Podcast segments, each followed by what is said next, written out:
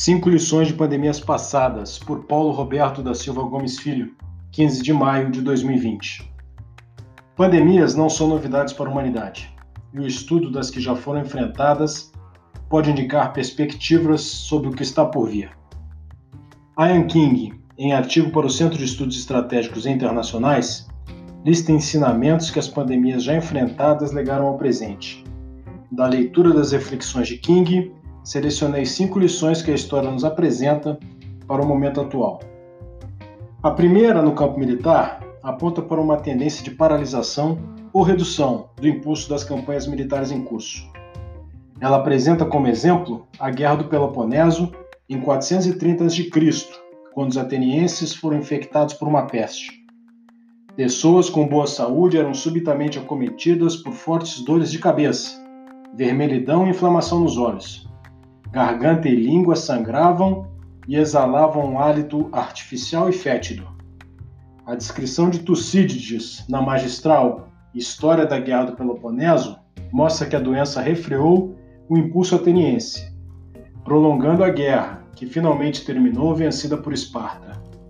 Outros exemplos seriam a epidemia que assolou a Rússia em 1771, obrigando a imperatriz Catarina a diminuir a conscrição e negociar um acordo com a Prússia, e as epidemias que assolaram o Império Romano, refreando suas campanhas expansionistas.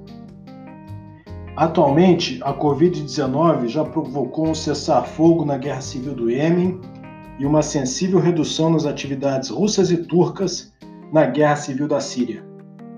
As grandes restrições orçamentárias, que certamente virão após a crise, farão com que as sociedades rediscutam a atuação de suas forças armadas em campanhas longínquas, nas quais os cidadãos médios veem pouca vantagem na relação custo-benefício. Por outro lado, também servirão de estímulo para se acentuarem as ações menos dispendiosas nos chamados múltiplos domínios do campo de batalha, como a atuação no campo informacional, com a intensificação de campanhas psicológicas e desinformação, coisa que, aliás, já se vê nos dias atuais. A segunda lição é o enfraquecimento da autoridade governamental. As revoltas na Inglaterra contra as medidas econômicas adotadas pelo rei Ricardo II para responder aos efeitos da peste negra no século XIV e o questionamento pela população de Atenas sobre a liderança de Péricles para o enfrentamento de uma epidemia letal de tifo na cidade que afinal acabaria matando o próprio Péricles, são dois exemplos históricos.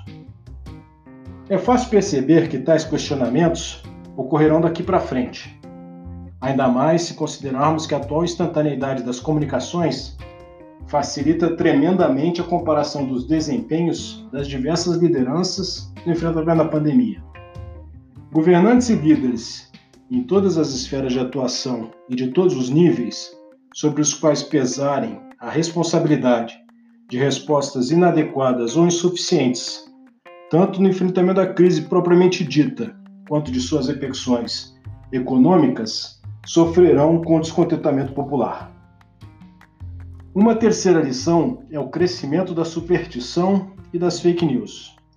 No século XIX, espalhou-se a crença de que cintos de lã protegiam do cólera e que a tuberculose era transmitida por parentes falecidos que retornavam dos túmulos. Diversos registros de várias épocas diferentes retratam desespero, fatalismo, fervor e psicose durante tempos de pandemia. Em 2020, a Covid se mostra uma oportunidade para a disseminação de desinformação e de notícias falsas, intencionalmente ou de forma desavisada. Remédios caseiros ou industrializados são alçados à condição de cura milagrosa todos os dias. Teorias da conspiração das mais diversas emergem e são aceitas por importantes estratos da sociedade. Uma quarta lição é o aumento da xenofobia e da busca por culpados. Durante a peste negra, houve um aumento do antissemitismo e da hostilidade contra peregrinos, mendigos e leprosos. Praticamente todas as pandemias da história resultaram em suspeitas e hostilidades contra estrangeiros. Não é diferente na crise atual, quando os casos de xenofobia já foram registrados em várias partes do mundo, bem como a busca recíproca de bodes expiatórios, como no caso de China e Estados Unidos. A quinta lição é a de que pandemias apontam novos vencedores e novos perdedores no campo econômico. Os trabalhadores que conseguiram sobreviver à peste negra puderam exigir salários mais altos em razão da súbita carência de mão de obra. Governos tiveram que se ajustar a orçamentos bastante reduzidos nos anos seguintes à pandemia, elaborando novas políticas econômicas que favoreceram alguns grupos em detrimento de outros. A Covid-19 obrigará a mudanças semelhantes.